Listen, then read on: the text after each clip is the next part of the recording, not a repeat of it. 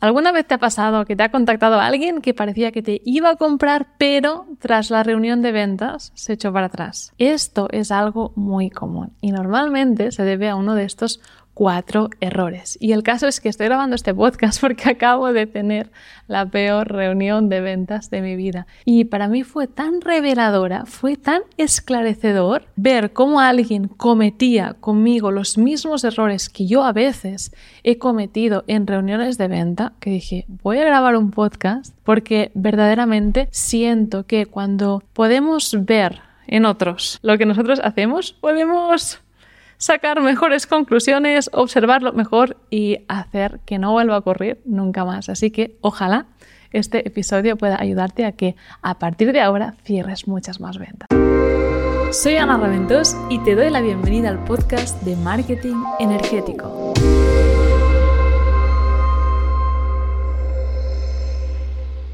Pero antes de empezar, quiero dedicar este episodio a todos los alumnos a los que alguna vez les he recomendado ir a un cliente ideal que verdaderamente tuviera un problema, que verdaderamente estuviera experimentando cierto dolor y no a un cliente ideal que simplemente quería mejorar. Este episodio va por vosotros, porque al final entenderéis por qué, ya que este fue uno de los motivos por los cuales esta empresa perdió los 3.500 euros que yo les iba a pagar. Realmente fui a la reunión con la tarjeta en mano, preparada para el desembolso y muy ilusionada, hasta que ocurrió lo que te voy a contar a continuación. Para darte un poco más de contexto, decirte que esto era un gimnasio de Dubai, pero cuando yo me mudé aquí, lo primero que hice fue buscar apartamento y luego buscar a un entrenador. Y claro, pues visité varios gimnasios para ver los servicios que me podían ofrecer. Y al final me decanté por otra compañía, pero cuatro meses más tarde, uno de esos gimnasios me mandó un email de seguimiento y era brutal porque en el asunto ponía cliente del mes. Abrí el email y había una foto de un antes y un después de un cliente random. Yo dije, wow, tal vez ellos sepan algo o puedan enseñarme algo para que yo pueda mejorar aún más rápido de lo que ya estoy mejorando. Entonces, agende cita con la comercial, ella me precualificó y luego me entregó en una segunda reunión con el entrenador que pobre hombre no sabía de ventas y ahí perdieron esa venta. Entonces, antes de entrar en los cuatro puntos por los que la liaron, quiero decirte lo que sí que hicieron muy bien, porque también podemos aprender de lo que hicieron bien. Y al final fue hacer seguimiento, porque realmente nunca sabemos cuándo va a ser ese momento que la persona que en su día nos ha contactado está lista para actuar. Y quiero compartir algo contigo que realmente me ha impactado mucho en mi carrera en marketing. Y eso fue años atrás, cuando aún escribía copies. Y una vez tuve la suerte, la bendición de tener un cliente que era súper friki, como yo, de cómo funciona la mente, por qué alguien tal. Y cuando alguien le compraba su curso, al que a mí me había encargado la página de ventas, le mandaba un formulario y una de las preguntas era ¿por qué me has comprado ahora? Y me dijo, Ana, bueno, para que la puedas escribir mejor, voy a compartir contigo este formulario. Y hubo una respuesta de este formulario, bueno, varias de hecho, que se parecían. Y era porque mi jefe hoy me habló mal o porque hoy tuve un mal día en el trabajo y siento que merezco algo mejor. Fue como, wow, seguramente estas personas que compraron el miércoles tal vez habían conocido a mi cliente dos meses antes, pero llegó el día, ese día que, ah, sintieron como esa espinilla y dijeron, ahora es el momento. Por eso haz siempre seguimiento. No te tomes un no o un tal vez lo haré más adelante como algo personal de, ah, me está mintiendo. No, no, no. Verdaderamente a veces no es el momento para la persona, pero si tú estás ahí, sigues estando ahí cuando te necesitas, muy probable que te contrate. Y la cosa número dos que también podemos aprender de este gimnasio es que tenía los testimonios muy bien documentados. En su página web tenía un montón de testimonios de personas de sexos diferentes, edades diferentes y puntos de partida diferente. Entonces era muy fácil encontrar un testimonio con el que poderte identificar. Obviamente sé que no todos empezamos un negocio con mil testimonios o cien testimonios, pero sí que te lo comento para que realmente pidas y documentes todos aquellos clientes exitosos desde el día uno que tú abras tu empresa, porque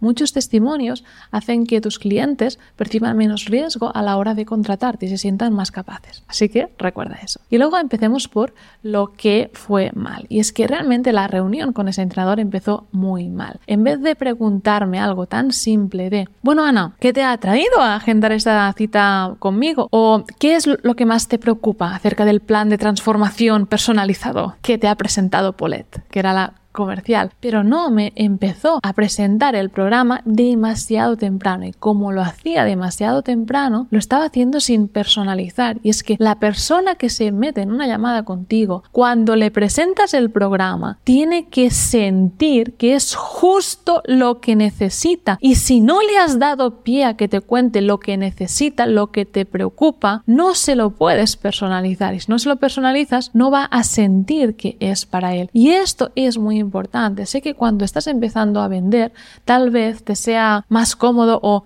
encuentres esa seguridad en seguir un guion, pero estos guiones te hacen perder ventas, de verdad. Y ahora nunca sigo un guion cuando me pongo en una llamada de ventas con alguien, sino simplemente practico la escucha activa, el estar presente y el escuchar, escuchar y escuchar, porque es al escuchar al que realmente podemos direccionar las preocupaciones y cuando realmente atiendes las preocupaciones de la persona que tienes delante es cuando vendes. Entonces recuerda esto, presta atención a las cosas que tu cliente te dice que le preocupan y una muy buena pregunta para empezar una llamada de ventas no es, bueno, ¿eres de Barcelona? Ah, mi prima vive ahí también. ¿En qué barrio estás? No, es, bueno, nombre, que te ha traído a agendar esta cita conmigo. De ahí vas a sacar información súper valiosa.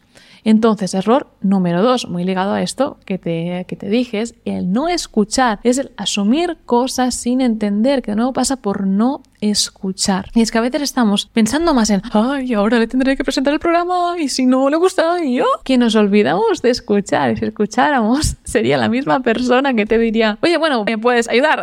a mí, las veces que yo doy pie y tengo esa fe a que la persona me pida ella a mí que le presente el programa y no yo diga, bueno, ¿quieres que te cuente cómo te puedo ayudar? Vendo siempre. Entonces, eso suena muy solemne, pero es la realidad. Entonces, hubo un momento exactamente con ese entrenador que le dije, porque estaba flipando que no me estuviera escuchando. Entonces, pues tuve que frenarle y decirle yo lo que me, preocupaba. Y le dije, mira, es que me doy cuenta que estoy tomando a estas calorías y estos macros y llegan las 6 de la tarde y tengo hambre. Y yo ahí lo que realmente quería era que me dijera, no te preocupes, Ana, te vamos a ayudar a incrementar tu ingesta calórica acorde a tu entrenamiento para que tengas buenos resultados. Y esto era lo que necesitaba escuchar, que me iban a guiar en esto. Y coge el chico y dice, ¿y tú? ¿Tienes fuerza de voluntad para aguantar el hambre? Y en mi mente fue como, ¿qué? Voy a pasar aún más hambre, eso no es lo, que yo quiero. Y todo parte por sacar tus propias conclusiones. La verdad es que nunca sabemos lo que está en la mente de la persona que tenemos delante, así que siempre asegúrate. Lo que me podría haber preguntado este hombre cuando yo le he dicho, mira, es que llegan las 6 de la tarde y tengo hambre, me podría haber dicho, ¿y qué es lo que más te preocupa de eso? ¿Qué te gustaría cambiar de esta situación? Y ahí podría haberme guiado a lo que yo realmente necesitaba escuchar. Entonces, el error número 3 fue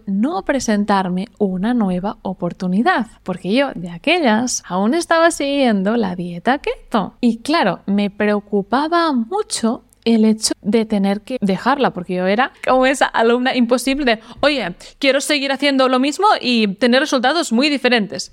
Y, claro, ese hombre, como no tenía esas nociones de ventas, le dije, mira, lo que más me preocupa es dejar la dieta keto y yo no quiero que me hagas comer carbohidratos porque sé que puedo ganar músculo sin ello. Y claro, lo que me dijo este hombre fue, tranquila, puedes seguir con ella. Simplemente come un plátano pre y post entreno y listo, tira millas y el resto sigue muy muy baja en carbohidratos y haciendo esto, casi lo mismo que estás haciendo ahora, vas a conseguir esa transformación. Y ahí este hombre cometió un error, porque la comercial lo que me había dicho previamente era, bueno, Ana, tal vez para conseguir esa transformación que tú quieras, pues tengas que hacer cosas diferentes como introducir carbohidratos. Y ahí a mí se me había introducido esta nueva oportunidad de, wow, ¿será que no estoy consiguiendo lo que quiero? Porque no como carbohidratos. Probando algo diferente, como que se me iluminó y decir, ¡guau! Tiene sentido. La gente culturista come carbohidratos, yo también debería comer carbohidratos. Y este hombre me dijo que no, que iba a conseguir los resultados que yo quería haciendo lo mismo. Entonces, ¿para qué te voy a pagar 3.500 euros? Y el punto número cuatro fue que me formó. Y eso es un grave error y va muy ligado al punto anterior, porque me dijo exactamente lo que tenía que hacer, que era comer pues estos gramos de plátano o estos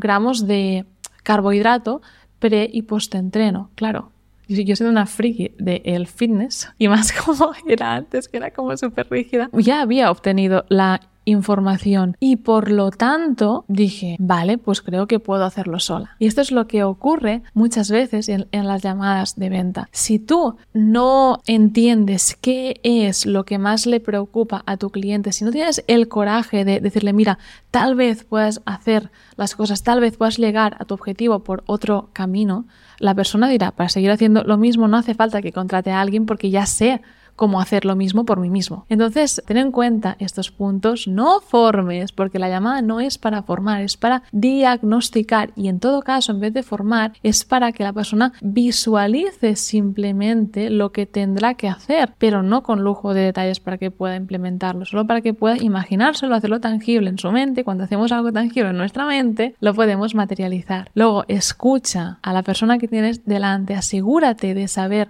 qué es lo que necesita y finalmente presenta el programa cuando te lo pida y adáptaselo a sus necesidades. Aunque tu programa tenga tres fases y estas tres fases ya tengan nombre, si por ejemplo, y esto es un caso completamente aleatorio que estoy como descargando ahora para darte un ejemplo, tú ayudas a alguien a ganar más autoestima y tus tres pasos son conócete a ti mismo, aprende a poner límites y márcate objetivos y tu cliente te ha dicho, mira, lo que me cuesta más es que siempre estoy intentando cumplir las expectativas de los demás. Cuando tú le presentes la fase 1, dile, mira, lo primero que haré contigo será todos estos ejercicios de autoindagación, porque cuando tú te conozcas a ti mismo, vas a saber cuáles son tus preferencias y vas a aprender a comunicarlas para que sean los demás los que se adapten a ellas y no viceversa. Algo así, pero que la persona diga, wow, aunque esta fase de primeras no resuena conmigo, es para mí porque tienes autoridad. Así que siempre intenta enlazar lo que presentas con lo que tu cliente te ha dicho que necesita, siempre y cuando, obviamente, que le puedas ayudar a tus objetivos.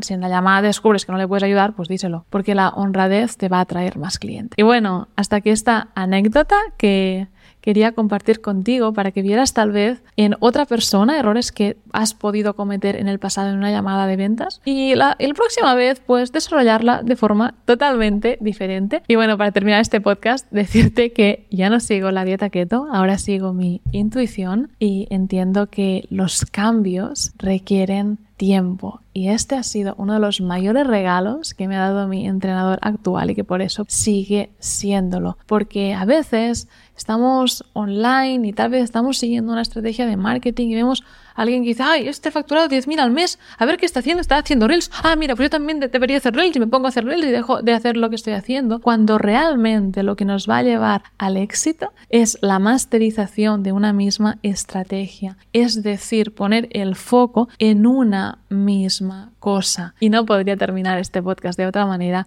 a confiar en tu intuición. Y si por lo que sea te gustaría que fuera yo quien te guiase en este camino del emprendimiento, tal vez ese entrenador hizo conmigo, no imponiéndome lo que él creía correcto, sino ayudándome a descubrir lo que era verdaderamente correcto para mí, lo que estaba alineado conmigo. Quiero que sepas que aquí debajo he dejado un formulario en el que puedes aplicar para trabajar conmigo. Así que si eso es lo que sientes, aquí debajo está en las notas de este podcast. Y de mientras te mando un abrazo muy fuerte y te deseo paz, amor y abundancia. Nos vemos en una semana.